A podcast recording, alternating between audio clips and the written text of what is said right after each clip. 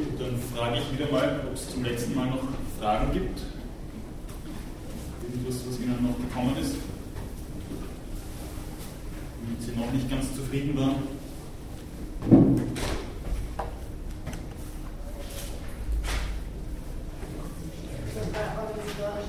Ja. Ähm, und zwar bis wann die äh, Schriftlichkeit von der Referaten abgeben Bis 30.11. Ah. Das ist die offizielle Deadline. Danke.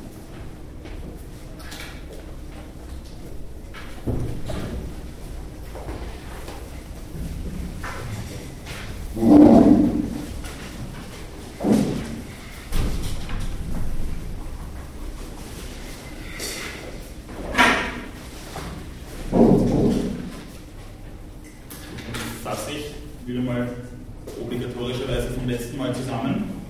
Das letzte Mal ist es darum gegangen, dass uns Mill eine Konkretisierung und Verteidigung des Utilitarismus dargelegt hat.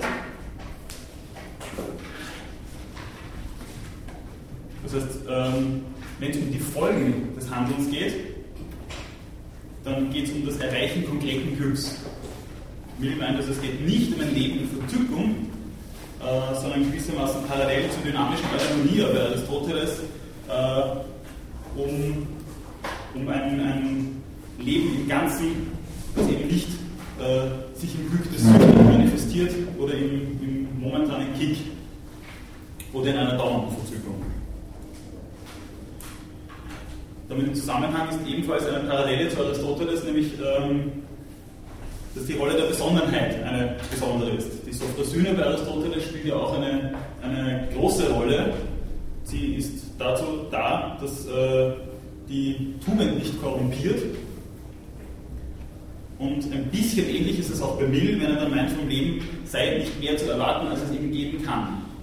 Das heißt, die zu großen Erwartungen wären ein, ein Grund dafür, dann doch nicht das Glück zu finden und äh, das die Ethik oder das, das Handeln doch nicht als solches gelingt aus moralischer, aber eben nicht nur moralischer Perspektive. Dabei hat allerdings Mill auch äußere Güter ebenfalls parallel zu Aristoteles mit im Blick.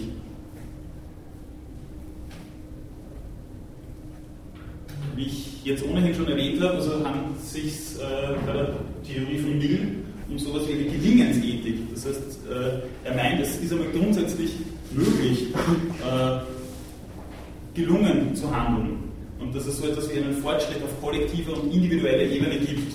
Wer dennoch seines Lebens nicht froh wird, meint er, ist zu selbstsüchtig oder zu wenig kultiviert. Wobei sich dieses Problem, äh, so meint Mill, äh, in zivilisierten Ländern ohnehin nur sehr bedingt stellt, weil dort sowas wie eine, eine Kultivierung quasi schon vererbt sei. Da stellt sich dann natürlich auch die Frage, ob das nicht eine eurozentristische äh, Moral- bzw. auch Kulturauffassung ist. Dahinter steht natürlich einmal mehr, das hat das letzte Mal vor allem der Reischauer, der jetzt gerade nicht da ist, herausgestellt, äh, dahinter steht schon so etwas wie ein, wie ein naiv anmutender Fortschrittsglaube, eben auf kollektiver und individueller Ebene.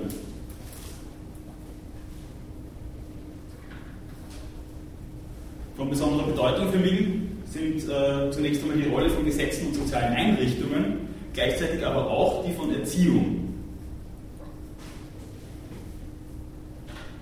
Das heißt, das Ganze spielt sich einerseits schon auch auf der Ebene des Staates und von sozialen Institutionen ab, andererseits immer auch auf der individuellen, persönlichen Ebene. Dass es sich dabei um, ähm, um einen besonderen Wert der Erziehung handelt, streicht Mill noch einmal heraus, ist aber kein äh, Indiz dafür oder soll kein Indiz dafür sein, dass es sich hier um eine Tugendethik handelt. Er meint also, wenn wir nur die Folgen oder in erster Linie die Folgen einer Handlung berücksichtigen, dann geht es in keiner Weise um den Charakter der jeweiligen Person. Wobei ich meinen würde, dass also der Tugend- oder Charakterbegriff in diesem Zusammenhang bei Mill ein ganz anderer ist als bei Aristoteles, denn bei Aristoteles äh, konkretisiert sich der Charakter in den Handlungen, beziehungsweise gibt es so etwas wie eine Wechselwirkung von Charakter und Handlung. Ganz besonders deutlich ist das natürlich im Begriff der Hexis, also der gewohnheitsmäßigen Handlung. Gesetze, soziale Einrichtungen und Erziehung sind dafür verantwortlich, dass es im Einzelnen dann ein Selbstverständnis, eine Moralität der Selbsthingabe gibt. so meint zumindest Mill. Dabei ist aber das Opfer selbst, also die Selbsthingabe, noch kein Gut, sondern nur, wenn dadurch das größte Glück der größten Zahl befördert wird.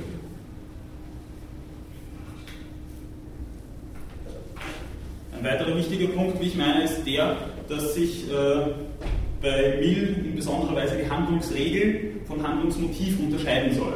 Also nicht so wie bei Kant, wo äh, eine Achtung fürs Gesetz äh, als Tatmotiv herhalten kann und muss, sondern das Gefühl der Pflicht ist so gut wie nie, meint Mill, das Motiv für eine Handlung. Wer ähm, einen Ertrinkenden rettet, und das kommt hier gleich noch einmal dazu, äh, handelt auf jeden Fall richtig, egal ob er das deswegen macht, weil er aus Pflicht oder aus Achtung fürs Gesetz handelt oder weil er deswegen so handelt, weil er sich davon eine Belohnung oder besondere Aufmerksamkeit erwartet. Er unterscheidet also moralischen Wert. Der moralische Wert wäre natürlich höher, wenn wir das Ganze aus Pflicht machen oder aus edler Gesinnung. Ähm, also er unterscheidet eben diesen moralischen Wert von moralischer Richtigkeit und das ist das eigentliche Kriterium für moralisches Handeln. Trotz dieses Rekurses auf moralische Richtigkeit ist es Mill besonders wichtig, auf Ausnahmen von Handlungsregeln zu pochen. Obwohl also diese Richtigkeit von besonderer Bedeutung ist, ist es keine in letzter Konsequenz stringente Richtigkeit oder unhintergehbare Richtigkeit. Also es gibt zum Beispiel den Fall, einen Bösewicht zu belügen und dadurch erst moralisch dann wirklich zu handeln. Dass er diese Ausnahmen äh, als zulässig erachtet und hier extra in den Text hereinnimmt, heißt natürlich, dass es hier, äh, wie mir auch selbst zugesteht, die Möglichkeit besonderer Rigorosität oder auch besonderer Weite der Regelanwendung gibt, sodass äh, Mill in besonderer Weise äh, auf die Letztverantwortung des Handelnden abhebt. Anders und wie ich auch sagen würde, mehr als Kant, stellt sich Mill ferner die Frage nach der konkreten Anwendbarkeit des Nutzenkalküls. Das heißt, er stellt auch wirklich die Frage, habe ich genug Zeit zur Abwägung? Ist mir das alles so zugänglich? Äh, wir haben das letzte Mal in der Diskussion aber schon auch gemeint, dass er sich da nicht allzu schwer macht, wenn er dann sagt, dass es gibt eine kollektive Erfahrung, die mir die Abwägung in gewisser Weise schon abnimmt. Das heißt, äh, dahinter steht sowas wie die Annahme einer bruchlosen Konkurrenz zwischen kollektiver und individueller Erfahrung. Und die mehr oder minder fraglose Möglichkeit, das einfach anzuwenden, was sich in einer Kultur schon als Erfahrung äh, sedimentiert hat. Gut, soweit jetzt mal eine ganz knappe Zusammenfassung des Textes vom letzten Mal. Gibt es dazu jetzt noch Fragen? Bitte. Also, das ist kurz mit dem äh, Motiv gesagt. Ähm, hat man das irgendwie gesagt, ähm, wie mir das nochmal begründet, äh, was der Einzelne sozusagen für Grund jetzt hätte, diesem Prinzip äh, des größten Glücks der größten Zahl überhaupt zu folgen. Also, äh, vielleicht ist jetzt eigentlich, hm, ich glaube, am Ende bei es auch so bisschen vor, dass der Einzelne ja Eigeninteresse hat, also sein Interesse dagegen umzusetzen und zu verwirklichen, aber dass man daraus irgendwie schließen kann, ähm, dass, dass der Interesse sozusagen das größtmögliche Glück der größten Zahl irgendwie zu verwirklichen. Kann man aber nie einen Grund oder so, oder hat das irgendwie zur Motivationsgrund jetzt begründet, dass das im Interesse der Einzelnen Das ist etwas, was Mill, äh, ich glaube, darüber haben wir das letzte Mal ohnehin auch schon ein bisschen geredet, ein bisschen außen vor lässt, hat der Schiefer, glaube ich, das letzte Mal die Frage dazu gestellt. Äh, er meint, das Ganze ist einfach möglich aufgrund von Erziehung bzw. der Rolle sozialer Einrichtungen äh, soziale Institutionen. Das heißt, dadurch ergibt sich sowas wie eine Konkurrenz von, von Eigeninteresse und Altruismus. Eine vernünftige Deduktion dessen findet sich bei Mill allerdings nicht und auch bei Bentham meines Wissens in keinster Weise. Das ist sowas wie ein Axiom. Das können wir ihm glauben, müssen wir ihm aber nicht glauben.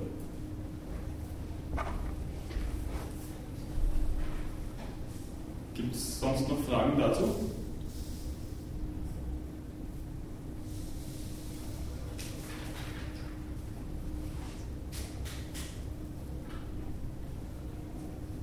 Dann würde ich jetzt noch zu einer kurzen summarischen Betrachtung des Utilitarismus in der Ausprägung von John Stuart Mill kommen, also wirklich in aller Kürze und dann noch ebenfalls in aller Kürze ein paar Bemerkungen zu John Rawls machen, wenn das in Ihrem Interesse ist, oder haben Sie... Danke. Okay, ich möchte Ihnen auch nicht zu viel vorwegnehmen. gut. Also was sich so unterm Strich ähm, als, als zu affirmierende Leistung vielleicht des Utilitarismus in der Ausprägung von John Stuart Mill nennen lässt, wäre zunächst einmal die Möglichkeit einer Folgenabwägung überhaupt. Das, was Kant äh, zumindest in gewisser Weise außen vor gelassen hat und was bei Aristoteles zwar natürlich vorkommt, aber dort einfach ein Teil dessen ist, was die Strukturganzheit einer Handlung ausmacht. Hier wird die Emphase in besonderer Weise auf die Folgen gelegt. Ebenfalls äh, ein großer Unterschied zu Kant ist die Nähe zur Erfahrung. Das haben wir, wie ich meine, auch immer wieder ähm, gemerkt, besonders in den Passagen, wo es um eine Miteinbeziehung von Interessen und Affektivität geht. Wo es darum geht, dass wir eben, was zum Beispiel die Motivlage äh, anlangt, immer wieder auch aus äh, Erwartung von Lust oder Unlust handeln.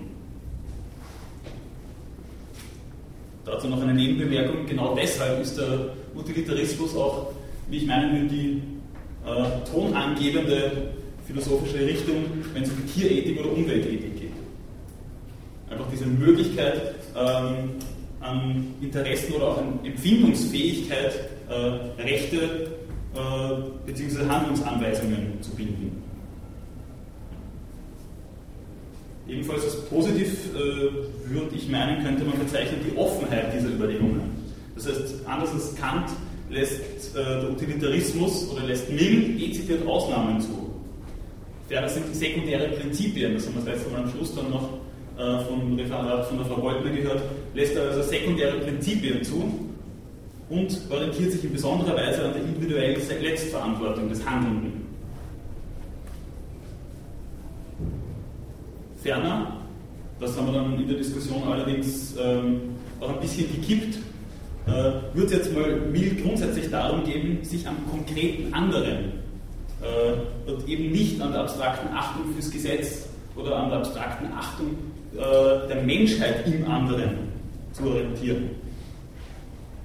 Ähm, in der Diskussion ist aber dann darum gegangen, dass wir ähm, dass es uns heutzutage dennoch um sowas wie eine Kollektivität oder eine Menschheit im, abstrakten Sinn gehen müsste, äh, weil wir durch mediale Vermittlung in einer globalen Welt leben und Verantwortung zumindest präsentiert bekommen für Menschen, die wir nie kennenlernen werden. Also es geht nicht nur um den Nachbarn, sondern auch um die mediale Vermittlung von Schicksalen anderer Menschen, die äh, in ihrer Lebenswelt uns vollkommen ungreifbar bleiben.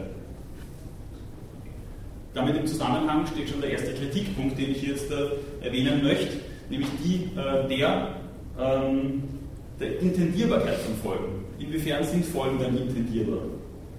Wenn ich jetzt äh, spende oder auch äh, beim Nachbarstreit einschreite, weiß ich, was ich dann auslöse, weiß ich, ob ich äh, damit blindes Elend mache oder Waffen finanziere. In den meisten Fällen werde ich schon wissen, aber die Möglichkeit besteht immer noch, dass ich hier hintergangen werde. Oder dass äh, meine Intervention nicht die Folgen zeitigt, die ich äh, beabsichtige. Mit dem Beabsichtigen steht schon im Zusammenhang, dass äh, mit dem Utilitarismus es sehr schwer wird, die Absicht überhaupt als moralisch relevant zu beurteilen. Das ist eben diese Unterscheidung von moralischem Wert und moralischer Richtigkeit, von der ich vorher schon gesprochen habe. Ein dritter Kritikpunkt wäre die Frage nach der Einräumung individueller Rechte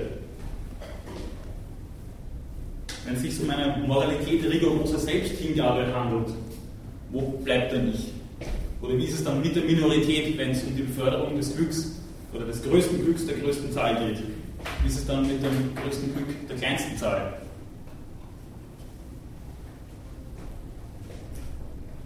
Schließlich stellt sich überhaupt noch die Frage nach einer möglichen Quantifizierung oder Qualifizierung von Glück. Bei Mill gibt es diesen impliziten Dualismus. Er sagt, es ist besser, ein unzufriedenes, ein unzufriedener Sokrates zu sein, als ein zufriedenes Schwein.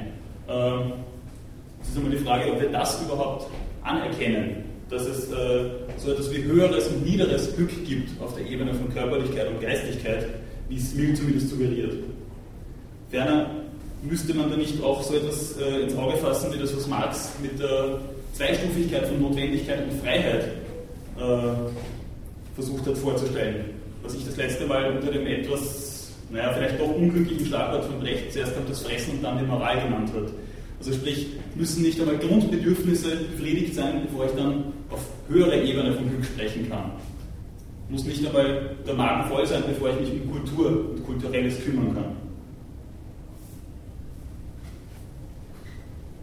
Gut, sowas, soweit einmal eine summarische, kurze äh, Schlussbetrachtung des Utilitarismus. Gibt es dazu jetzt noch einmal Fragen?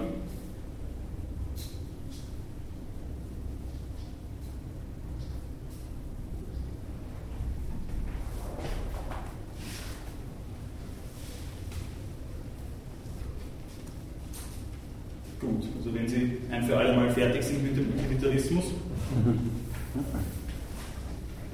dann erzähle ich Ihnen noch einleitend ein bisschen was über den John Rawls, bevor ich dann die Frau Völlischi um ihr Referat bitte. Gut, John Rawls wurde 1921 geboren, ist in den USA aufgewachsen und dort äh, während seines Studiums zunächst einmal utilitaristisch geprägt worden. Also seine frühen Schriften zeugen noch sehr von seiner äh, Beschäftigung mit dem Utilitarismus und einer affirmativen Beschäftigung mit dem Utilitarismus. Ähm, das ändert sich allerdings während eines Studienaufenthalts in England, wo er unter dem Einfluss des liberalen politischen Theoretikers Jesaja Berlin kommt. Wobei man da liberal äh, nicht unbedingt das mit dem gleichsetzen sollte, äh, was wir unter politisch liberal verstehen in Europa im Kontext äh, der angloamerikanischen politischen äh, Theorie, könnte man das eher vergleichen, vielleicht sogar mit dem, was man als sozialdemokratischen Ansatz, das allerdings bitte auch jetzt mit Vorsicht zu genießen, also was man als sozialdemokratischen Ansatz bezeichnen könnte. Also jenseits des zweiten Biers habe ich einmal mit einem Kollegen diskutiert und der hat gemeint, also John Rawls wäre ein Sozialdemokrat reinsten Wassers, das würde ich so nicht stehen lassen. Gut, also vor dem Hintergrund äh, dieses Einflusses gibt es dann eine Entwicklung hin zu kantisch geprägten Ansätzen sowie eine Auseinandersetzung mit klassischen Vertragstheorien der Moderne, wie zum Beispiel Rousseaus Gesellschaftsvertrag oder auch den Überlegungen von Hobbes. Und so kommt es dann nach einer ziemlich langen Vorlaufphase 1971 zur Veröffentlichung der Theorie der Gerechtigkeit. Diese Theorie der Gerechtigkeit setzt gleich auf relativ hoher Ebene an. Gerechtigkeit ist nicht eine Tugend eines Alltagsmenschen, sondern die erste Tugend politischer Institutionen.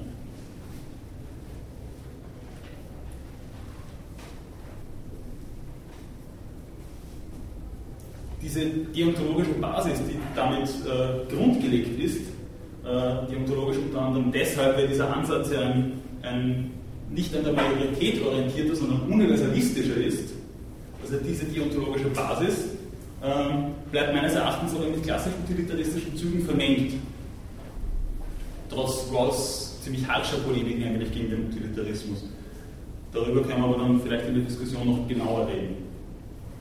Ähm, ferner gibt es überhaupt von äh, Rawls selbst her sowas wie eine Begrenzung äh, eines möglichen deontologischen Formalismus, auch darin, äh, dass ähm, mit der Gerechtigkeit nach der Seite der Chancengleichheit hin nicht nur formale Chancengleichheit intendiert ist, sondern konkrete, faire Chancen in den Blick genommen werden sollen.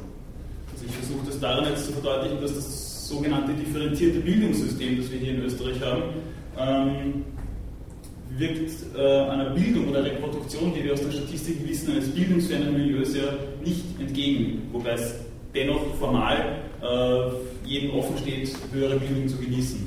Also da geht es nicht nur darum, dass ich die formalen Chancen habe, sondern wirklich die Lebenschancen, wie Ross sich da ausdrückt. Soll eben nicht heißen, dass Rawls trotz des Rekurses auf einen ahistorischen Vertrag, auch das werden wir dann gleich noch sehen, auf Ungleichheiten der gelebten Sozialität generell vergisst, äh, sondern einerseits äh, geht es ihm um ein Gleichheitsprinzip, ähm, dem man dennoch ein gleichwohl untergeordnetes Differenzprinzip an die Seite stellt. Das heißt, äh, das Primat hat ähm, dieses Gleichheitsprinzip, das sich äh, so äußern lässt, das gleiche, gleiche Recht auf, auf, das umfangreichste System gleicher Grundfreiheiten, äh, das mit dem gleichen System für alle anderen, alle anderen noch einmal extra äh, hervorgehoben, weil es eben ein universalistischer Ansatz ist, äh, mit dem gleichen System für alle anderen verträglich ist. Und das ist eben vorgelagert dem Differenzprinzip, das heißt, soziale und wirtschaftliche Ungleichheiten sind zulässig, wenn sie erstens einmal mit Ämtern und Positionen verbunden sind und zweitens dies den am wenigsten Begünstigten zugutekommt.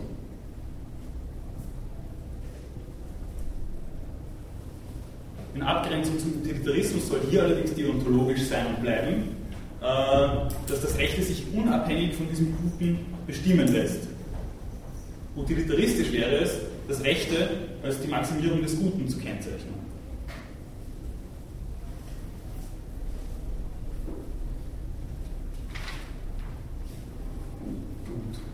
Mehr möchte ich da jetzt auch gar nicht vorwegnehmen, es sei denn, es gibt jetzt noch Fragen dazu.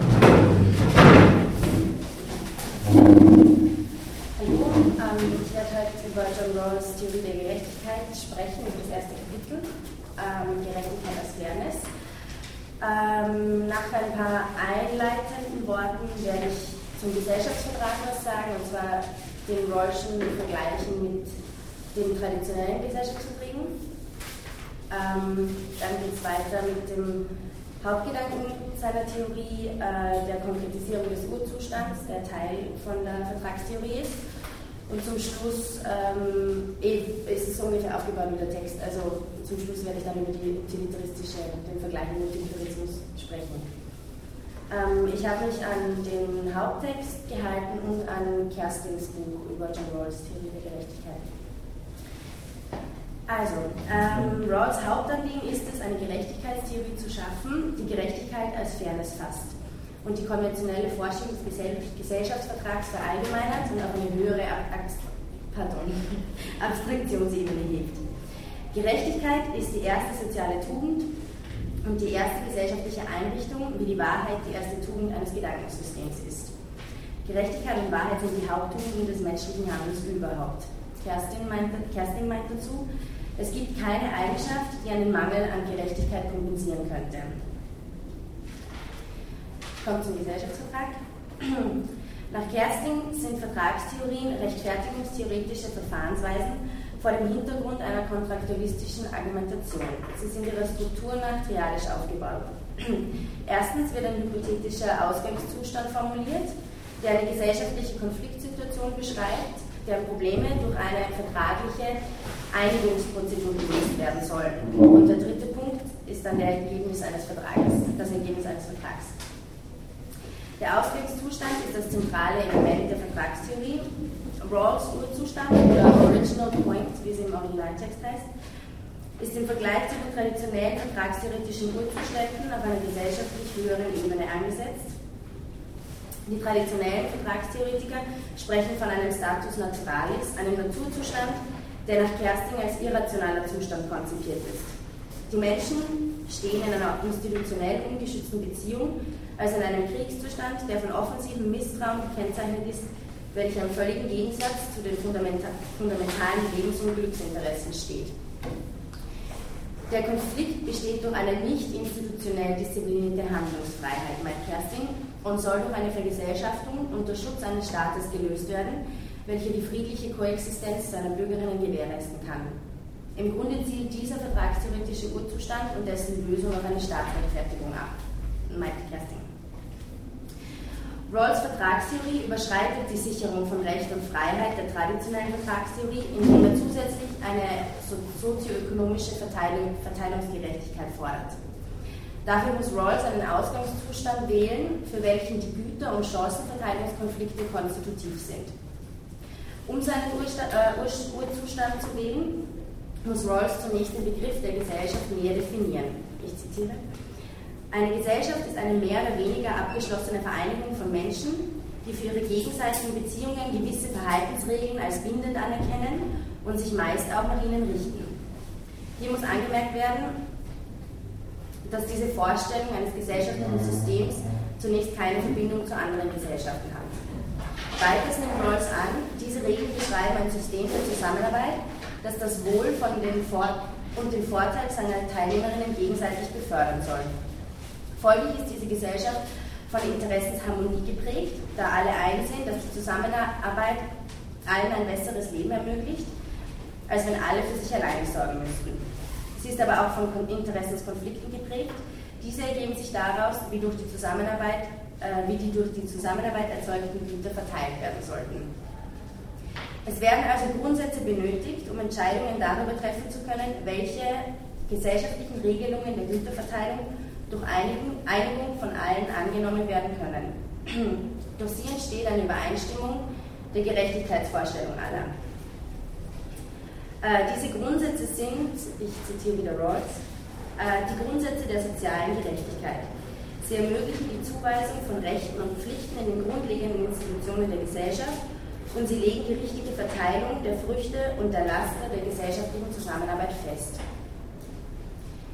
Der erste Gegenstand der Gerechtigkeit ist also die Grundstruktur der Gesellschaft selbst, wobei Rawls die Verfassung und die wichtigsten sozialen und ökonomischen Verhältnisse als die wichtigsten äh, gesellschaftlichen Institutionen nennt.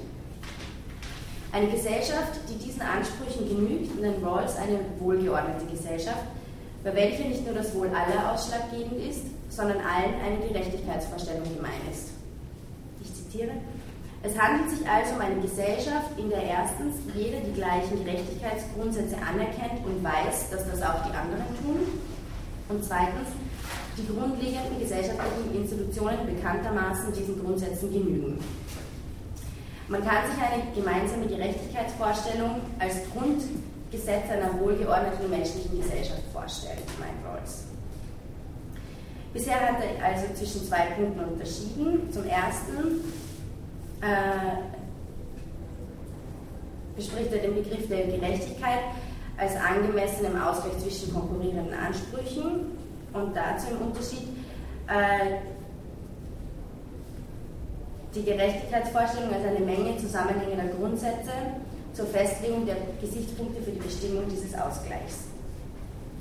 Rawls fragt sich, ob dieser Ansatz im Gegensatz zu traditionellen äh, Theorien steht und meint, na, meint nicht, weil auch bei Aristoteles gelten Menschen dann als gerecht, wenn sie die bleibende Charaktereigenschaft besitzen, dauerhaft gerecht handeln zu wollen und dauerhaft gerecht zu handeln.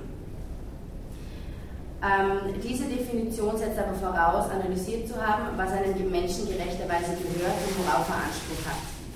Rawls Definition bezieht sich auf den wichtigsten Fall der Vorstellung einer sozialen Gerechtigkeit, die Gerechtigkeit als Grundstruktur, Zitat, sie steht nicht im Gegensatz zur Tradition. Ich komme zum dritten Punkt, dem Hauptgedanken der Theorie der Gerechtigkeit. Es wird also eine theoretische Situation der Freiheit und Gleichheit vorgestellt, in welcher die Menschen in einer ursprünglichen Übereinkunft über die Gerechtigkeitsgrundsätze für die gesellschaftliche Grundstruktur entscheiden.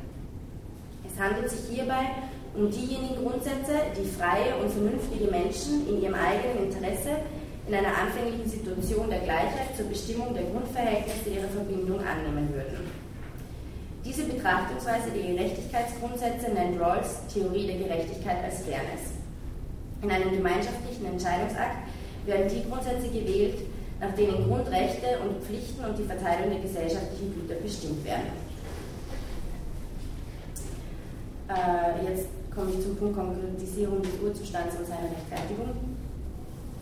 Der Urzustand bezeichnet Rawls als einen angemessenen, fairen äh, Ausgangszustand, durch welchen oder in welchem ein System der Grundsätze der Gerechtigkeit als Ergebnis einer fairen Übereinkunft oder Verhandlung festgelegt werden, in welchem also zunächst eine bestimmte Gerechtigkeitsvorstellung gewählt wird.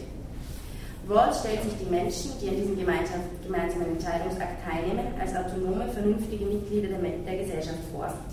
Somit kommt eine Gesellschaft, die den Grundsätzen der Gerechtigkeit als Fairness entspricht, einem System nahe, in welchem sich die Mitglieder ihre Rechte und Pflichten selbst auferlegen und in welchen die Grundsätze diejenigen sind, die freie und gleiche Menschen unter fairen Bedingungen zustimmen würden. Der Urzustand ist also ein angemessener Zustand, der gewährleistet, dass, ihm, dass die in ihm erzielten Grundvereinbarungen fair sind. Daraus ergibt sich auch der Name Gerechtigkeit des Fairness. Das bedeutet, Zitat, eine Gerechtigkeitsvorstellung ist vernünftiger oder eher zu rechtfertigen als eine andere, falls vernünftige Menschen im Urzustand die einen, Grundsatz, die einen Grundsätze anstelle der anderen als gerecht akzeptieren würden. Nun stellt sich also die Frage, welche Grundsätze vernünftigerweise in der Vertragssituation zu akzeptieren und folglich rechtfertigbar wären. Ähm, und das deutet darauf hin, dass die Theorie der Gerechtigkeit mit der Theorie der Entscheidung zusammenhängt. Dafür müssen die Ansichten und Interessen der partizipierenden Parteien und ihre Beziehungen untereinander bekannt sein, sowie die Entscheidungsmöglichkeiten und die Entscheidungsverfahren. Rawls behauptet, es würden die folgenden beiden Grundsätze gewählt werden. Erstens Gleichheit der Grundrechte und Pflichten und zweitens, dass soziale und ökonomische Ungleichheiten nur dann gerecht sind, wenn sich aus ihnen Vorteile für alle, insbesondere für die schwächsten Mitglieder der Gesellschaft ergeben würden. Das bedeutet, Gerechtigkeitsgrundsätze sollten unter bestimmten Bedingungen festgelegt werden. Diese Bedingungen sind Einschränkungen, die für die Argumentation über Gerechtigkeitsgrundsätze nötig sind. Sie sollen als vernünftig und allgemein akzeptabel erscheinen und vernünftig und allgemein akzeptabel erscheint, dass niemand aufgrund natürlicher oder gesellschaftlicher Gegebenheiten bevorzugt oder benachteiligt werden sollte. Niemand sollte die Grundsätze seiner eigenen, seinen eigenen Verhältnissen anpassen können und die persönlichen wie Rawls sagt, Neigungen, Strebungen und Vorstellungen vom eigenen Wohl sollten keinen Einfluss auf die Wahl der Grundsätze haben. Hiermit sollen eben diejenigen Grundsätze ausgeschlossen werden, die vernünftigerweise nur dann vorgeschlagen werden können, wenn man bestimmte für die Frage der Gerechtigkeit unerhebliche Tatsachen kennt. Als erste Bedingung führt Rawls nun den Begriff äh, Schleier des Nichtwissens oder Veil of Ignorance ein.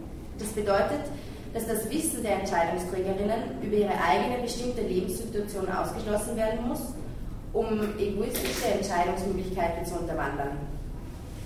Und als zweite, die zweite Bedingung ähm, heißt, dass alle Beteiligten im Ausgangszustand gleich, sein, äh, gleich sind. Hier wird vorgehoben, dass der Mensch als moralisches Subjekt mit Gerechtigkeitssinn gedacht werden muss, mit der Fähigkeit, sich eine Vorstellung über sein Wohl zu bilden. Diese beiden Punkte dienen als Grundlage der Gleichheit.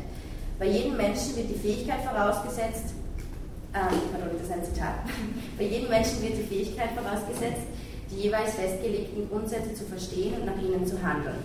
Zusammen mit dem Schleier des Nichtwissens definieren diese Bedingungen die Grundsätze der Gerechtigkeit als diejenigen, auf die sich vernünftige Menschen, die, Interessen, die ihre Interessen verfolgen, als gleiche einigen würden wenn von keinem bekannt ist, dass er durch natürliche oder gesellschaftliche Umstände bevorzugt oder benachteiligt ist. Weiters, mein Rawls, muss überprüft werden, ob die Grundsätze, die gewählt werden, den Gerechtigkeitsvorstellungen entsprechen. Die Konkretisierung des Urzustands könnte nun dahingehend überprüft werden, ob die durch ihn erlangten Grundsätze mit unseren festen Überzeugungen kompatibel sind.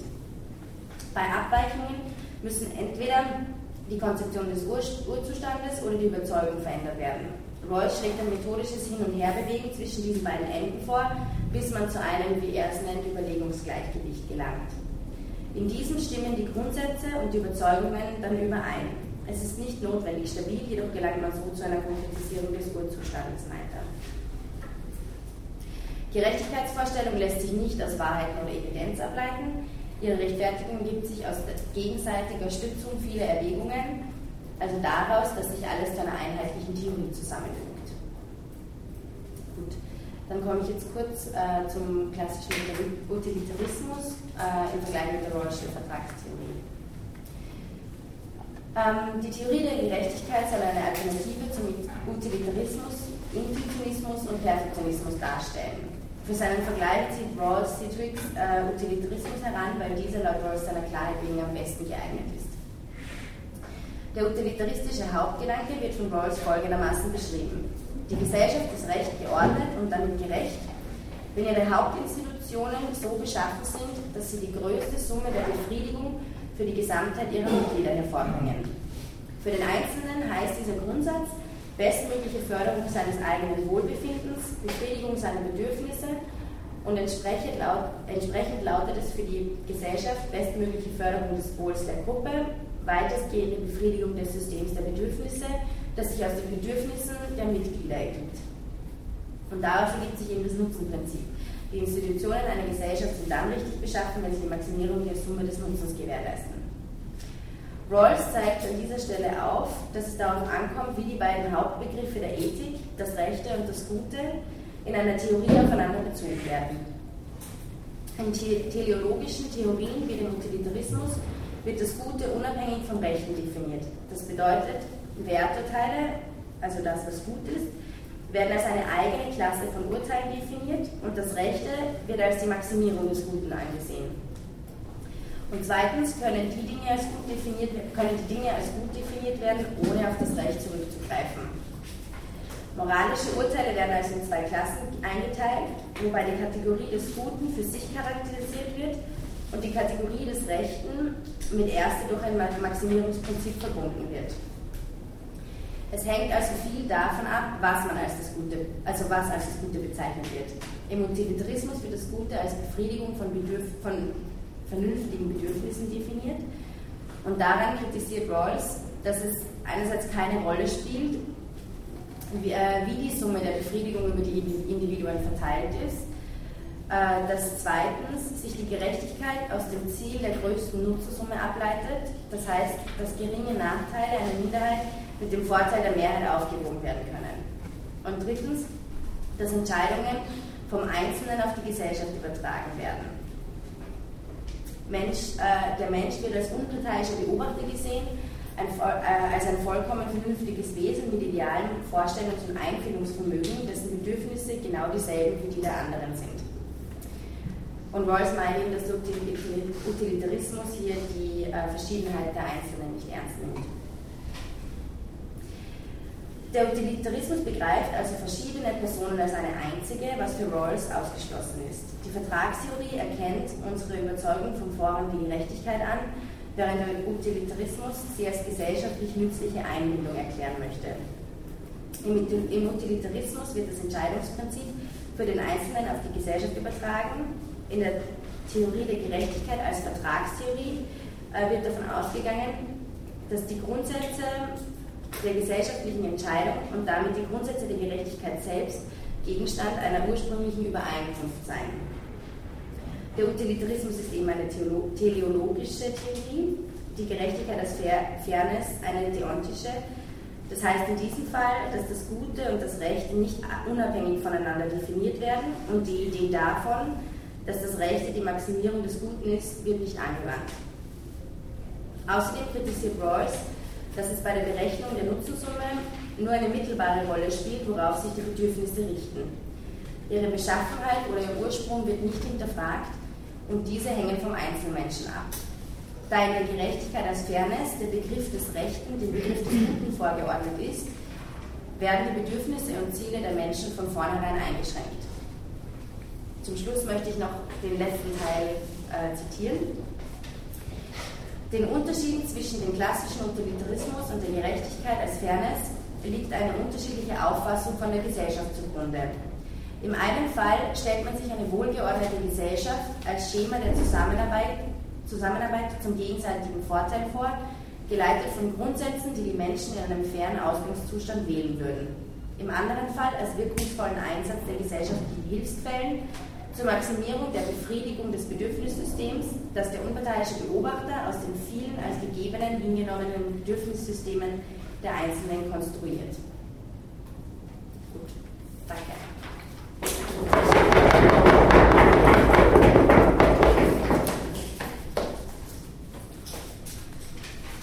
Gut, gibt es ad hoc gleich mal Fragen, Anmerkungen dazu?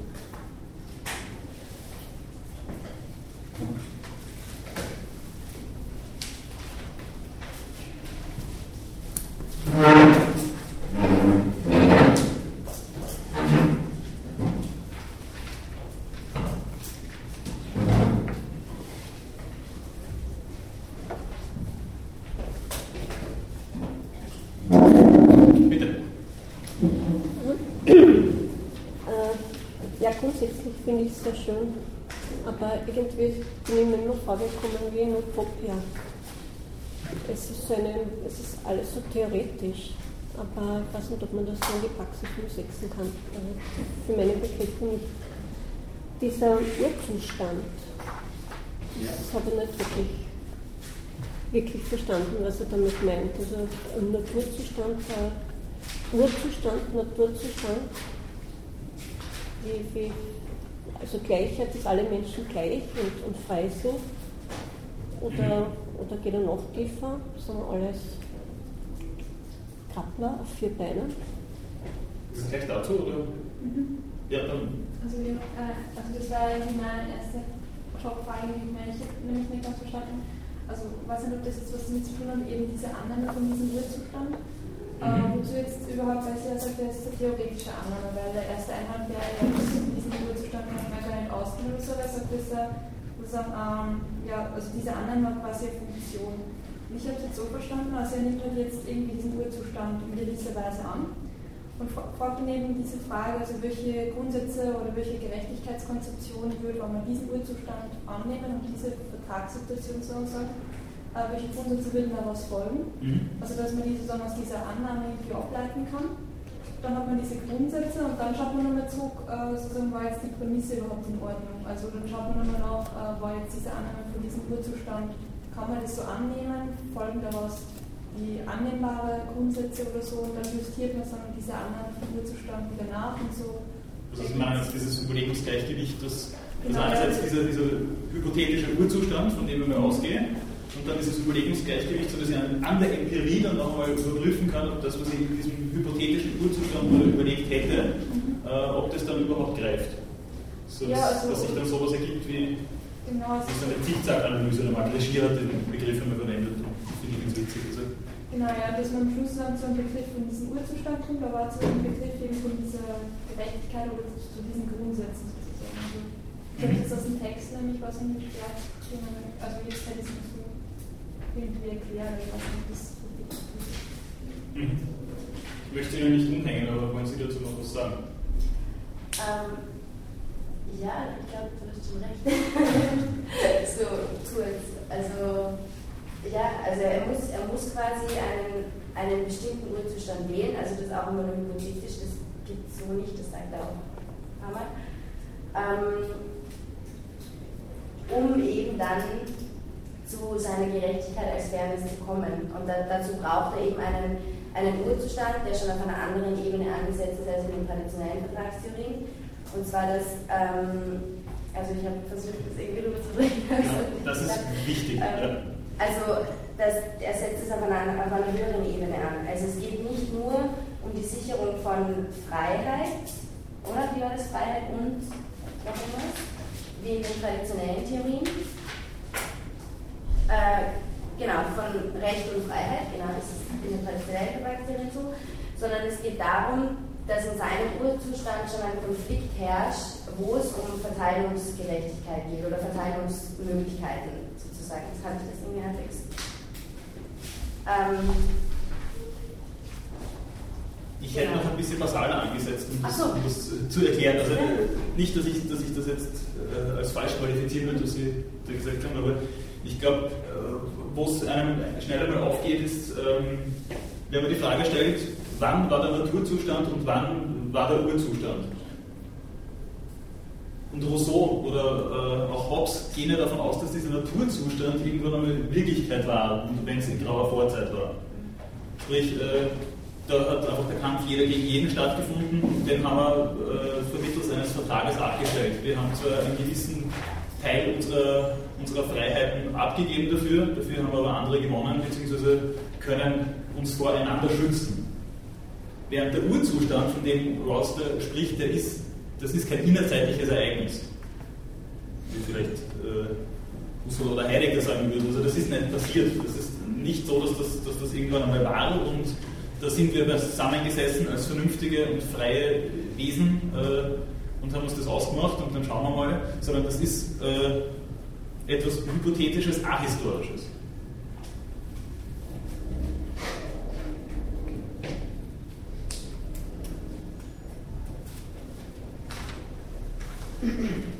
Aber Spiel könnte man das schon durchspielen, oder?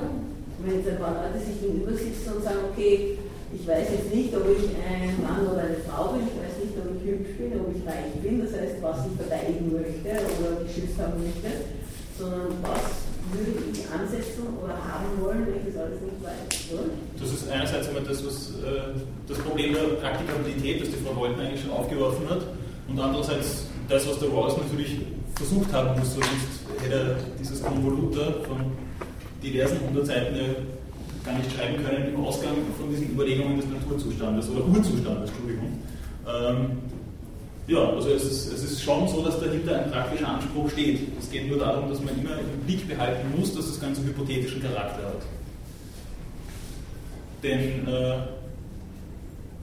es fängt schon da an, dass er sagt, also ich muss davon ausgehen, dass die Personen, die sich im Urzustand befinden und äh, sich auf diese Gerechtigkeitsgrundsätze einigen, äh, alle zuerst einmal vernünftig und entscheidungsfähig sind und andererseits diesem Schleier des Nichtwissens unterliegen. Das sind einmal zwei Voraussetzungen, die gegeben sein müssen, dass das überhaupt so funktioniert. Äh, was mich da äh, beschäftigt, ist schon mal die Frage, äh, wie das denn funktioniert mit dem Schleier des Nichtwissens. Also Ross ist, geht da recht fraglos damit um. Also da gibt es sogar die Passage, wo er meint, man kommt auf natürlichem Wege zum, zum, äh, zum Urzustand beziehungsweise zum Schleier des Nichtwissens. Aber wie geht es Ihnen denn damit? Hätten Sie Probleme, sich einen Schleier des Nichtwissens aufzusetzen? Haben wir sowieso noch, aber ich glaube nicht, oder? Wir kommen quasi automatisch, wenn man nicht gezwungen bzw. halt angeregt, netter formuliert, von außen, dass man darüber nachdenkt.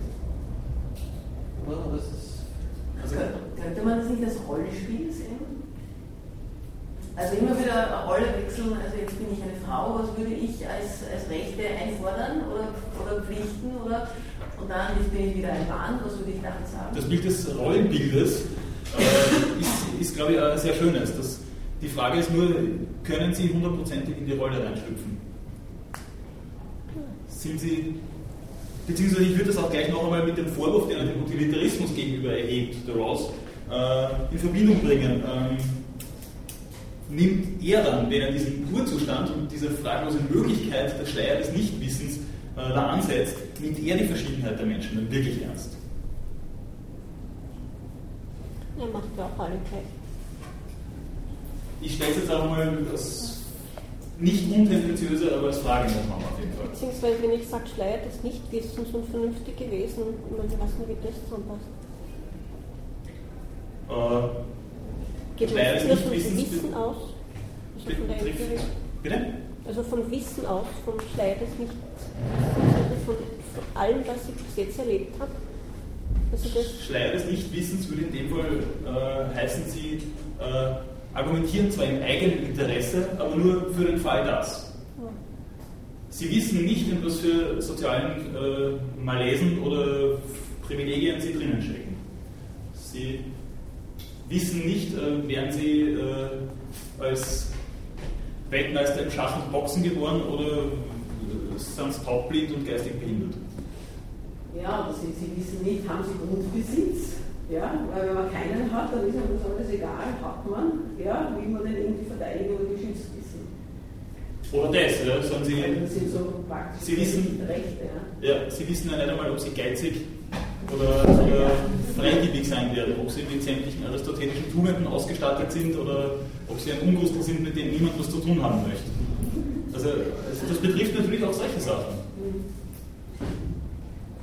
Also man müsste sich da auf sehr abstrakter Ebene für alle Eventualitäten absichern. Also zumindest würde ich jetzt meinen, dass das so gedacht ist. Sie wollten dazu noch. Ich wollte nur sagen, dass ähm, die Möglichkeiten, die sich ergeben könnten, also wenn man quasi im Schleier des Nichtwissens ist und sich überlegt, was sein könnte, ich habe mich dann gefragt, ob das nicht schwierig ist, also eben, was wir jetzt ja gerade besprechen, also ob es nicht schwierig ist, sich das alles vorstellen zu können, wenn man davon eigentlich keine Ahnung hat, weil man es noch nicht erlebt hat. Also es ist so, oder? Es ist so ein bisschen, also ich, ich weiß, ich glaube, man kann nicht alle diese hunderttausend verschiedenen Möglichkeiten durchspielen, weil man gar nicht weiß, welche Probleme sich auftun könnten in ganz kleinen Situationen, die aber vielleicht wirklich tragisch sind oder so. Das ist vielleicht ein bisschen schwierig. Aber ich glaube schon, also mit der Vernünftigkeit und Schleiersichtwissen lässt sich schon miteinander vereinen. Also das glaube ich, das glaube ich geht schon.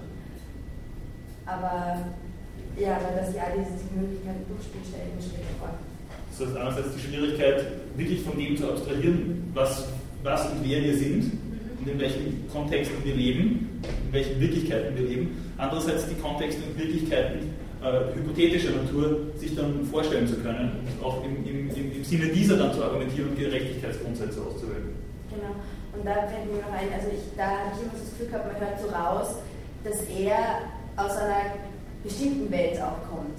Also ich meine, die Probleme, die, der, die, man mit der Gerechtigkeit hat, kommen ja auch daher, dass unsere Welt so beschaffen ist, wie sie beschaffen ist. War eine Überlegung am Rande. Könntest du das ein bisschen konkretisieren? Na, ich habe mir gedacht, man, man, merkt halt, dass, dass er keine, dass ich sich vorstellen kann, wie ihn das aus einer Demokratie kommt und dass es dort eben Zugang zu Bildung gibt und aber nicht für alle irgendwie gleich, weil die Ausbildung kostet so und so viel und das können sich nur manche leisten oder, oder halt viele oder wie, weiß ich nicht. Und da, daraus kann er ja quasi schon sagen, gut, es gibt sowas wie Minoritäten oder so, oder es gibt sowas wie, also solche Dinge. Es gibt sowas wie Mehrheiten, die nicht über alle Köpfe hinweg entscheiden dürfen sollten. Also, weiß ich nicht, aber. Ich würde äh, ich würde Ihnen recht geben und würde es vielleicht sogar noch einmal ein bisschen damit in Verbindung bringen, dass das, was er da vorlegt, ja auch, und man merkt ja auch wirklich im Text, eine Absetzbewegung zum Utilitarismus ist. Das ist einfach wirklich die, das dezidierte Anliegen von Rawls, da, äh, da einen, Gegenentwurf und also wirklich einen, einen konkret dagegen arbeitenden Entwurf vorzulegen. Und da ist es wahrscheinlich auch von, von besonderer Relevanz, dass ich dann hergehe und sage, also ich muss natürlich auch jetzt auch Minderheitenrechte einräumen wenn genau das einer der Hauptkritikpunkte klassischerweise schon des Utilitarismus ist. Was ja auch was ja gut ist eigentlich, aber also, was man befürworten kann. Aber es ist halt jetzt gerade mit diesem Schleier des Nichtwissens gegangen. Aber egal, Entschuldigung, ich werde jetzt nochmal nachdenken. Okay, dann. Bitte? Nein, ich habe jetzt eine gewusst. Nein, ich, habe das immer ganz klar. ist okay. Ja. Ähm, also das Problem ist sozusagen, dass wir uns ähm, diese, diese Gruppe da, die jetzt äh, mit diesem das nicht wissen, sozusagen da diese, sich auf diese Grundsätze einigen würde, dass wir uns die Menschen so nicht vorstellen können, weil wir uns eben nicht in die Rolle dieses Menschen, der mit dem Schleier der Nichtwissenheit argumentiert oder hat diese Grundsätze bestimmt damit eindenken können. Also es ist sozusagen nicht das Problem, dass wir es selber nicht, also in gewisser Weise schon das Problem, dass wir es selber nicht schaffen, von unseren von unserer Position jetzt abzusehen. Aber es ist deswegen ein Problem, weil wir sozusagen sehen wollen, wie so ein Mensch, der jetzt von seiner Position absieht, äh, welche Grundsätze der bestimmen würde, welche Gerechtigkeitstheorie der kommen würde. Genau, was für einen Standpunkt könnte man dann einnehmen, wenn man nicht den eigenen einnimmt? Könnte man das auf das runterbrechen? Ist das das, was Sie gemeint haben? Ja, also, was jetzt gemeint habe, ist, äh, warum das so ähm, warum es sozusagen problematisch ist, äh, dass wir eben nicht die Fähigkeit haben, von unserer Situation jetzt zu abstrahieren. Eben weil es geht ja darum, sozusagen zu sehen, welche Grundsätze der Gerechtigkeit oder welche Theorie der Gerechtigkeit so eine Versammlung formen würde, sozusagen, wo alle mit diesem Schleier der Unwissenheit argumentieren. Und weil wir uns da mit. Darum meine ich ja, wenn es nicht mein Standpunkt und nicht meine Perspektive ist, wessen Perspektive ist es dann? Und ja. Ja. wer bin ich dann, wenn ich diese Perspektive einnimmt, die ja nicht meine sein kann. Ich, er sagte, ich äh, argumentiere im eigenen Interesse, das ist vielleicht auch nochmal eine problematische Sache, dazu können wir vielleicht später noch was sagen. Äh, ich argumentiere ja im Urzustand Zustand im eigenen Interesse, aber nicht in ansehungsspezifischer, konkreter Interessen. Sondern das, selbst wenn ich, äh, so ausgedrückt, die Arschkarte gezogen habe, dass ich dann immer noch halbwegs durchkomme und dann nicht untergehe aber weil wir uns eben nicht vorstellen können, dass wir von unserer Position abstrahieren, können wir auch nicht sehen, äh, welche Grundsätze der Gerechtigkeit aus so einer Situation folgen würden, oder? Weil wir uns ja nicht vorstellen können, wie der argumentieren würde. Wenn Sie jetzt wirklich, wenn Sie jetzt wirklich äh, so radikal hergehen und sagen, also, Moment einmal heraus, das funktioniert ja gar nicht, das funktioniert überhaupt nicht, dann kippt es natürlich komplett. Und ist ist dann diese, diese starre Unwissenheit, dass man kurz auch mal kritisiert, ist ja glaube ich beim Utilitarismus, dass man da diese Annahme haben muss von diesen unparteiischen Beobachtern und so. Weil im Utilitarismus haben wir das ja glaube ich auch gehabt, also dass man dann von seiner Position irgendwie abstrahieren müsste sozusagen. Ja, Sie haben das sehr aufmerksam gelesen. Das ist äh, einerseits das, was, was für den Raus äh, eine ganz wichtige Angelegenheit ist. Also ich, ich äh, bin der, der das Nutzensummenprinzip ausreizt, aber, aber als unbeteiligter Beobachter. Und das ist auch das, was der Ross dann wirklich konkret kritisiert. Äh, aber ist es nicht ebenso der unbeteiligte Beobachter, nur eben nicht der sich am Nutzensummenprinzip orientiert, der da im Urzustand mit den anderen beisammensitzt, mit den hypothetischen anderen beisammensitzt und sich ausschnapst, wie es dann funktionieren kann? Also das, stelle stell ich jetzt mal als Frage in den Raum. Bitte. Ich würde es jetzt nicht so sehen. Ich würde eher diesen, diesen Schleiz nicht ins unglaublich interessant finden. Also ich habe mir sofort vorgestellt, wenn ich jetzt zusammensitze mit jemandem, also so hypothetisch, und wir diskutieren über zum Beispiel Wahlrecht für Mann und Frau. Also wir gehen jetzt alle Rechten und, und so weiter durch, ja, oder die Gesetzgebung, die Verfassung, keine Ahnung. Ja. Und wenn wir dann sagen, okay, wir wissen jetzt nicht, wenn wir aus diesem Zimmer rausgehen, ob ich ein Mann oder eine Frau bin, ne, dann gebe ich es lieber beiden, ja, das Wahlrecht. Ja. Dann äh, Grundbesitz, ja, wie besteuere ich den, ja, zum Beispiel. Wenn ich nicht, wenn ich rausgehe, also wenn ich jetzt da drin sitze und erst beim Rausgehen weiß, habe ich Grundbesitz oder nicht, ja, äh, dann schaue ich, äh, dass dem Grundbesitzer doch nicht so schlecht geht, aber dem, der keinen hat, dass der auch keinen Nachteil hat. Oder dann ähm, bei, was gibt es noch, was jetzt aktuell ist. Ähm, also ich habe das total spannend gefunden, dass man dann eigentlich äh, auf beiden Seiten eben, Sie haben es jetzt anders ausgedrückt, dass man einigermaßen gut durchkommt, ja? aber dass man beiden Seiten die Chance gibt, dass sie einigermaßen ähm, ja, gut leben.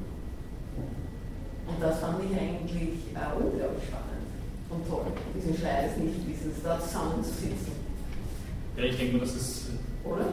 ist ja auch die Intention von Rawls, einfach zu versuchen, äh, da was eben äh, eine hypothetische Methodik einmal anzugeben, dahingehend, dass ich sage, also wie kann ich eine Gesellschaft gerecht machen, ohne Ansehung der jeweiligen Person. Und äh, vielleicht vor dem Hintergrund dessen, dass die Justiz ja ihre Augenbinde hat.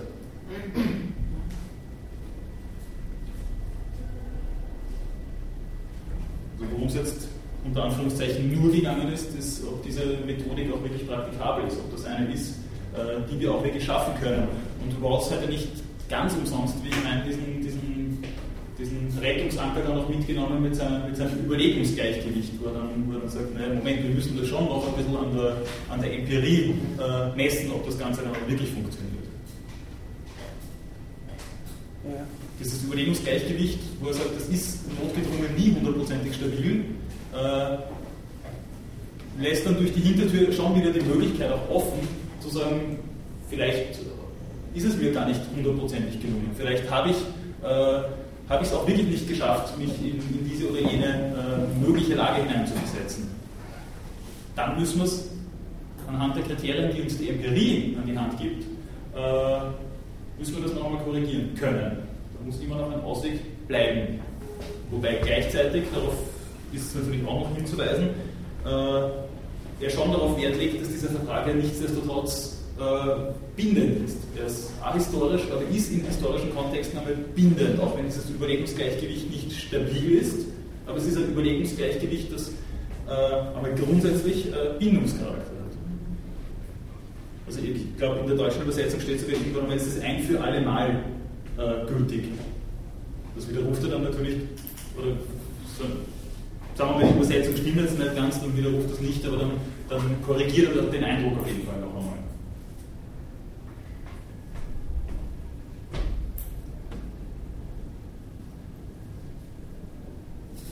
Bitte.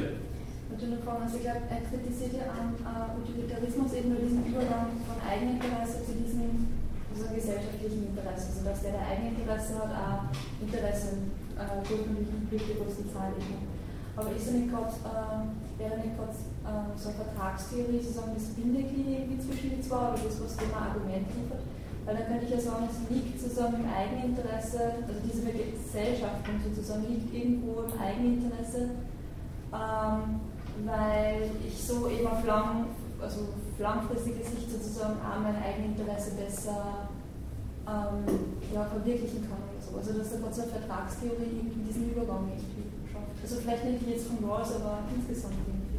Ich glaube, dass man schon von, von Rawls auch äh, bisschen aufdrücken kann. Das ist das, was ich vorher kurz erwähnt habe, äh, ähm, diese, diese Ambivalenz des Eigeninteresses in seiner Argumentation. Einerseits argumentiere ich im Urzustand, im Eigeninteresse, allerdings eben nicht wissend, was ich dann für konkrete Interessen haben werde, sondern, sondern äh, vor dem Hintergrund der Tatsache, dass es eben nicht was. Dass es wirklich sein kann, dass ich äh, in einer denkbar schlechten Situation bin. Aber dann muss ich immer noch mein mögliches eigenes Interesse haben und vertreten können. Dann kann ich immer noch hergehen und sagen, also selbst wenn ich all diesen Widernissen da ausgesetzt bin, dann möchte ich äh, entweder noch gut durchkommen oder wie Sie sagen, noch gut leben können. Und was muss dann noch gegeben sein? Da könnte man aus dem Blickpunkt vom Utilitarismus dann gegen Rawls argumentieren, dass man da eben, also in diesem Übergang zu schaffen, Eigeninteresse und diesem gesellschaftlichen Interesse eben zu einer Vertragstheorie argumentieren könnte, sozusagen. Dass es eben da schon einen Zusammenhang gibt, dass der, der an seinem eigenen Wohl interessiert ist, auch ein äh, Interesse am Wohl der Gesellschaft hat, eben weil dieses Wohl der Gesellschaft langfristig auch, sein, auch in seinem eigenen Interesse liegt, sozusagen. Das wäre jetzt dieses, dieser fehlende Übergang, an den ich vorher. Und Sie meinen, den im Utilitarismus zu finden, den Übergang? Äh, nach diesen Vertragstheorien eben, also sozusagen das was ja. der Utilitarismus sozusagen jetzt gegen Rawls, äh, gegen diese Kritik an diesem fehlenden Übergang irgendwie einführen könnte. Und Sie meinen, diesen Übergang im Utilitarismus zu finden? Oder Sie halten es für möglich, ihn dort zu finden? Äh, ich, also ich finde ihn jetzt nicht im Utilitarismus, aber vielleicht wäre es für den Utilitarismus möglich, das so zu argumentieren. Aber ich weiß nicht, ob er, ob er irgendwo bei dem Utilitarismus vorkommt, weil ich glaube, bei Mill hat man ja eben das haben wir ja angesprochen, dieser nahtlose Übergang eigentlich von äh, individuellem Interesse und diesem gesellschaftlichen, also Interesse am größten Wohl der größten Zahl, wo er ziemlich schnell springt, glaube ich. Ähm, für ihn ist es dann, wie gesagt, eine, eine ebenfalls traglose Geschichte. Das, das, was mich interessiert, ist gesellschaftlich interessant und äh, das funktioniert dann eben durch Erziehung an und für sich einmal ganz gut. Ferner habe ich dann noch den Punkt der Moralität der Selbsthingabe. Und äh, im schlimmsten Fall ist es ein edles Vergnügen, äh, mich am Fortschritt der gesamten Gesellschaft zu beteiligen. Für mich. Äh, für Rawls, wenn ich das jetzt einmal so, so ein bisschen geschwind beantworten darf, stellt sich die Frage so ja gar nicht. Es geht eigentlich nicht unbedingt darum, was ich jetzt konkret davon für Interesse habe oder was ich davon habe dass den anderen auch gut geht. Das, das verschwindet in den Institutionen. Inwiefern? Na, weil er, das ist mein Problem mit dem Text oder so, weil er das irgendwie auf, äh, also wie soll ich sagen, weil er die, so ich auch mal, weil er, weil er den Institutionen quasi die Oberhand irgendwie äh, gibt. Ich kann jetzt nicht, finde die Worte. Ähm, er, wie, kann ich, wie kann ich sowas wie Gerechtigkeit oder was auch immer überhaupt institutionalisieren im Sinne von, von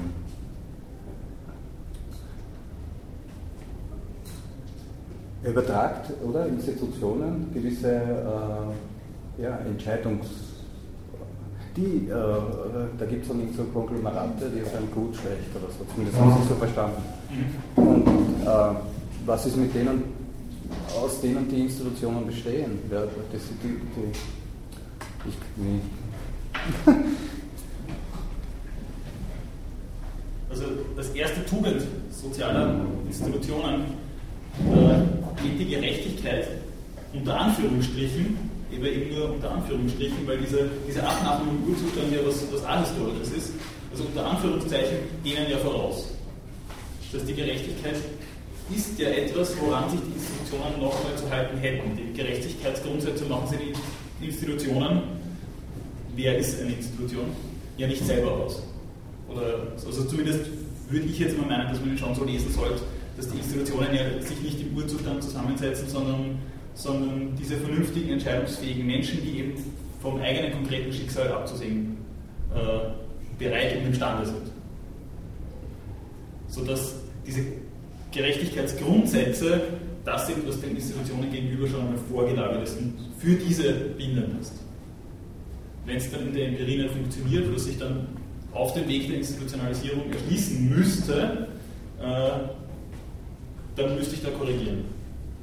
Also zumindest würde ich das jetzt mal so lesen. Also ich, mhm. ich denke, das ist ein bisschen, bisschen gefährlich, dann, dann, dann zu meinen, äh, dass die Institutionen es sind.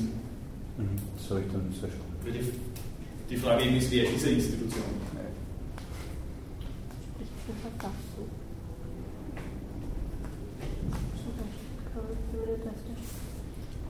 Aber die Verfassung, eben wie gesagt, ist, es geht nicht darum, was eine Institution ist, sondern, sondern eben wer. Und, und der Verfassung ist noch einmal vorgelagert, dass sich da jemand hinsetzt und sagt, was ist jetzt eine gute Verfassung und wie kann die ausschauen und dann halt in diese abgemachten Grundsätze dann die Verfassung hineinzupassen.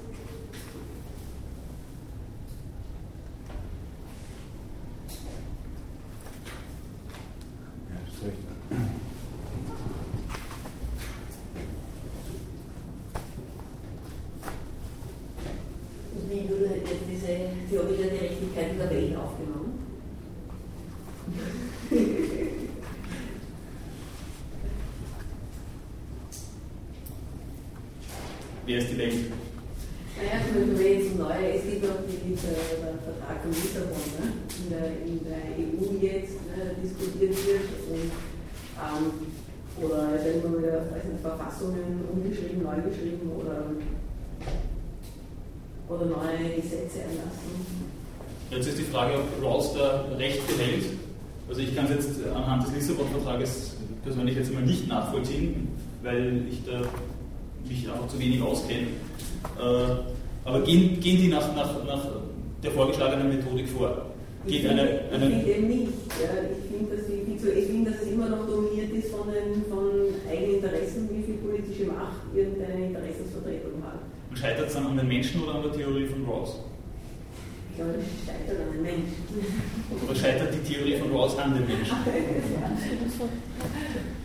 Aber ich finde das jetzt zu wenig. Also, ich finde, dass, diese, dass dieser Ansatz, dass der eh nicht gut ist. Ja, ja also ich denke mal auch, also ist nicht umsonst eine, eines der berühmtesten Bücher des 20. Jahrhunderts, was Moralphilosophie und politische Theorie betrifft. Äh, nichtsdestotrotz, warum scheitert scheitert diese Theorie dann tendenziell an der Wirklichkeit? Oder kann man jetzt sagen, also, dass dieser deontische Ansatz von, von Rawls einfach einer ist, der anthropologisch nicht funktionieren kann, weil wir einfach immer unsere eigenen Interessen haben und, und äh, die einfach nicht loswerden und so in den, in den Urzustand überhaupt nicht reinkommen. Äh, und selbst wenn wir das schaffen. Die Mächtigen lassen die Macht nicht los. Ja, selbst wenn wir das schaffen, dann haben wir jetzt unsere super tollen Grundsätze und dann gehe ich raus und sage, das habe ich ja nicht gewusst, was dann nachher sein wird. Warum soll mich das jetzt, warum soll mich das jetzt als konkrete Person, warum soll mich das jetzt äh, binden? Ich habe ja nicht gewusst, dass ich dann so und so dastehen werde. Ich habe nicht gewusst, unter was für einem Leidensdruck ich dann stehe. Und vor allem, ich ändere mir dann an, das ist, man, ist ja nicht, ist ja nicht in jeder Hinsicht derselbe wie vor 20 Jahren. Dieses Überlebensgleichgewicht, das kann man ja nicht nur mit mir selber ausmachen. Verfassung, die ist ja dann aber jetzt, jetzt da. Bitte. Aber ist nicht der Anspruch eher das, also jetzt rein theoretisch gesehen, sage ich nicht, dass es möglich ist, aber nur theoretisch gesehen, dass eben alle diese Möglichkeiten durchgespielt werden. Das heißt, egal welche Rolle ich nachher einnehme, es wird okay sein. Das ist doch, das ist doch, der, das ist doch eigentlich der Anspruch, oder nicht? Ist da was? Weiß ich nicht. Ich jetzt. Ja, ich, möchte, ich möchte die Frage ja. an alle gestellt wissen. Was hast du gesagt? ich habe gefragt, ob, äh, ob nicht der Anspruch jetzt im rein theoretischen Sinne der ist. Vom Rawls. Vom Rawls, ja, genau. Ähm, dass wenn wir den Stein des Nichtwissens ablegen, indem wir alle unsere, äh, unsere Verfassung oder was auch immer ausmachen haben, alle unsere Gerechtigkeitsgrundsätze. Und wenn ich dann rausgehe und dann eine konkrete Rolle habe, dass es so oder so okay ist, in Ordnung sein. Also ob das, ist dein, ob das dein Anspruch ist. Ich glaube, das ist halt nicht der Anspruch vom, vom, vom Rawls, so wie, also jetzt, äh, er, jetzt nur die ganze Geschichte jetzt im Iran, dass man, wenn man rausgeht und dann äh, die Frau ist quasi, dass man dann, so wie sie schon gesagt hat, die Arschkarte hat. Ja. Ich glaube, das ist schon der, der Anspruch von Rawls, dass man dann rausgeht und wer immer man dann ist, dass man dann, es einigermaßen okay ist.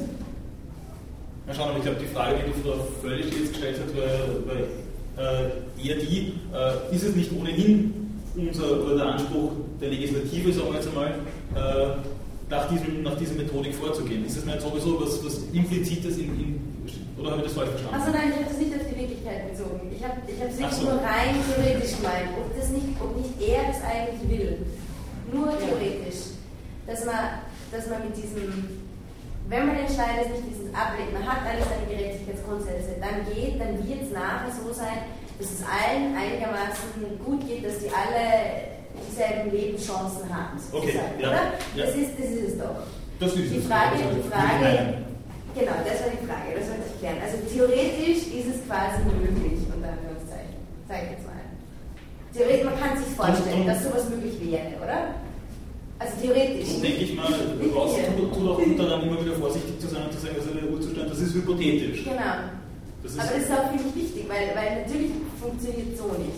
Weil, wie Sie gesagt haben, sind, oder kann ich mir nicht vorstellen, weil Sie gesagt haben, man verändert sich mit Jahre oder manche, manche Dinge konnte man vielleicht noch gar nicht wissen, dass die irgendwann ein Problem sein werden und so Sachen. Also im Urzustand meine Da ich. müsste ständig der Urzustand tagen parallel. Also man hat immer Ach so, diesen, das ist ein guter Fall.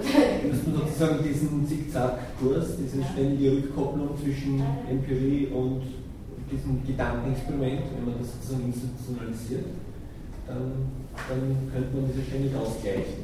Aber ich glaube, das meint er ja mit der Zickzack-Analyse, Genau. nicht? Oder? Aber ich glaube, das ist gar nicht so das Problem, dass wir diesen Schleier nicht anlegen könnten, aber wir tun es einfach irgendwie aus verschiedenen ich Gründen. glaube auch. Aus praktischen Gründen, aus Das ist, glaube ich, Bequemlichkeitsgründen, aus Aus Bequemlichkeit. Oder- oder- Ja. Also Rawls scheitert am Menschen. Ich noch. Ja. Die meisten Laut mir in 200 Jahren wird es passen. Der okay, was hat das dann für Konsequenzen für Identität, wenn man jetzt wirklich das existieren würde und sich dauernd rein äh, Tag für Tag irgendwie nur wahnsinnig. Und Das wäre jetzt mal ganz praktisch. Nein, man würde Also- zum besseren Menschen. Oder wahnsinnig. Indem man alle eigentlich ich habe zum Beispiel Argument. in der ganzen Schuldiskussion und war äh, in der Presse stand ein Interview mit einem Oberösterreicher, der nach New York gegangen ist und Lehrer ist. Ja, und der sagt folgendes: Die, die muttersprachlich Spanisch sprechenden Kinder dürfen so lange alle Tests in allen Unterrichtsgegenständen in Spanisch machen, solange sie die englische Sprache nicht wirklich gut beherrschen. Weil, sagt er, es wäre doch unfair, wenn die eine schlechtere Note auf Geografie haben, zum Beispiel Biologie, weil sie die Sprache nicht richtig beherrschen. Ich fand das unglaublich fair jetzt. Das ist- also das fand ich Das unglaublich. ja. unglaublich fair. Andererseits, jetzt könnte ich genauso hergehen und sagen, das ist ja unglaublich unfair, die nicht von vornherein dazu mit, aller, äh, mit allen gebotenen Mitteln dazu zu bringen, die Sprache zu lernen. Äh, siehe die etwas leidige Diskussion, die wir in Österreich da gerade haben Nein, Aber, aber vielleicht ist die die, Chancengleichheit genau dann erst gegeben, wenn, also ich, ich gebe es einfach nur Kontra, aber vielleicht ist die Chancengleichheit genau dann gegeben, wenn die, wenn die alle möglichst schnell die Sprache lernen und von mir das ein halbes Jahr aussetzen und äh, das dann nachholen müssen, aber dafür kennen sie dann die Sprache ordentlich und ja. Und sie sind dann eigentlich im Alltagsleben nicht benachteiligt, weil sie eben, weil sie eben nur als Hispanics erscheinen oder bei uns gibt es ja da auch allzu lustige Also Begriffe für Leute, die die der deutschen Sprache nicht ordentlich mächtig sind. Wenn Kinder und Jugendliche am im normalen Leben teilnehmen und dann dieses ähm, also mitmachen mit den anderen Kindern mitleben und dann irgendwann, wenn sie die Stufe erreicht haben, die bekommen auch Förderunterricht am Nachmittag, also auch, also auch, die Schlechteren bekommen von ihm als Lehrer Förderunterricht. Ja. Aber wo immer mit der Diskussion jetzt wirklich kommen ist, glaube ich, noch einmal dann auch die Frage zu stellen, äh, was ist es konkret? Genau, was ist es konkret? Was kann es denn sein? Ist das, das das Gerechte, die Leute auf Spanisch zu prüfen? Oder von mir aus bei uns auf Kroatisch oder auf Türkisch oder Ukrainisch? Ist das das Gerechte oder ist es das Gerechte, sie mit entgegenkommender Integration und, und, und Spracherwerb mal zu, zu unterstützen. Sagen wir es einmal positiv. Nein, es, es, geht nicht darum, die Frage jetzt wirklich zu beantworten, sondern, sondern einfach zu sagen, so, war sie denn vorher schon, was der Gerechtigkeitsgrundsatz dann konkret bedeutet? Die sollen gleich behandelt werden. Und wenn sie nicht gleich behandelt werden, dann muss es einen, einen Sinn haben für sie. Okay. Und was heißt das konkret? Genau für diese äh, lateinamerikanischen Kinder. ich würde jetzt gleich das anhören, wenn die Kinder jetzt in der Klasse sitzen würden und diese Entscheider nicht, das nicht dieses durchspielen und sagen, okay, ich weiß jetzt nicht, ja, ob ich demnächst jetzt in ein anderes Land ziehe oder was weiß ich, oder ich weiß jetzt nicht, welche Sprache ich spreche, ähm, darf ich jetzt vorhin tun wir gemeinsam festlegen, wie die Prüfungsmodalitäten sind, ja, bis wir eine gemeinsame Sprache oder irgendwie perfekt beherrschen, äh, in, in welchen Sprachen können wir die, den Test machen. Ich glaube schon, dass jedes Kind in der Klasse sagt, okay, wenn ich nach hinausgehe und nicht weiß, welche Sprache ich spreche, muttersprachlich, ja, dass ich eine gewisse Zeit Zeit habe, die, die Biologie-Test oder Geschichte-Test in meiner Sprache zu machen, dass die alle das vorsorglich machen. In welcher Sprache die Frage den Test ja vorsorglich auf, auf alle Sprachen, die sie Zuerst einmal ist dann die Frage nach der Praktikabilität, weil ja. wenn ich dann die Zentralmatura, wenn sie jetzt kommt in Österreich, wie gesagt auf Ukrainisch, äh, Kroatisch und, und äh, Französisch, dann macht dann, ja gut, dann wird es einmal ausufern und die Frage ist, ob das praktikabel ist. Und dann ist eben, was Sie da jetzt implizit auch ansprechen, äh, dann haben wir nochmal das Problem, meine, wen fragen wir dann? Woran bemisst sich denn jetzt dass diese Zickzack-Analyse äh, dann ein, ein, ein Kippen dieser Gerechtigkeitsgrundsätze nach sich zieht? Woran bemisst er sich konkret? Frage ich die Kinder? Frage ich äh, Experten, die vielleicht den Steier des Nichtwissens noch besser aufsetzen können? Bitte. Kurz äh, dazu, das ist eh das eigentlich Skrupel bei Rawls. Da gibt es kein universales Prinzip. Bei, bei Kant, Memory gab es eins, bei äh, nicht sowieso, aber da gibt es das Gerechtigkeit, ist so ja, pff, das, das, kann man, das, kann man, auflösen, äh, das ist, das, das, man kann das so schlecht übersetzen. Ohne Eigeninteresse geht, geht das irgendwie nicht, weil da hat man keine Pole, die aneinander stoßen, aneinander reiben, dass so einem leeren Raum die Gerechtigkeit schnalzen quasi, das, das funktioniert einfach nicht. Also Sie meinen, noch einmal zurückkommen zu dem, was ich vorher schon geantwortet habe auf die Frau Reda-Dressler, dass Rawls einfach äh, an der Wirklichkeit scheitert. Ja. Das heißt, das, was er da macht, ist zwar ein, ein nettes Gedankenspiel, aber, Sehr nett, ja, aber, das aber ist vollkommen sinnlos. Für einen Hugo. Sind Sie alle der Meinung?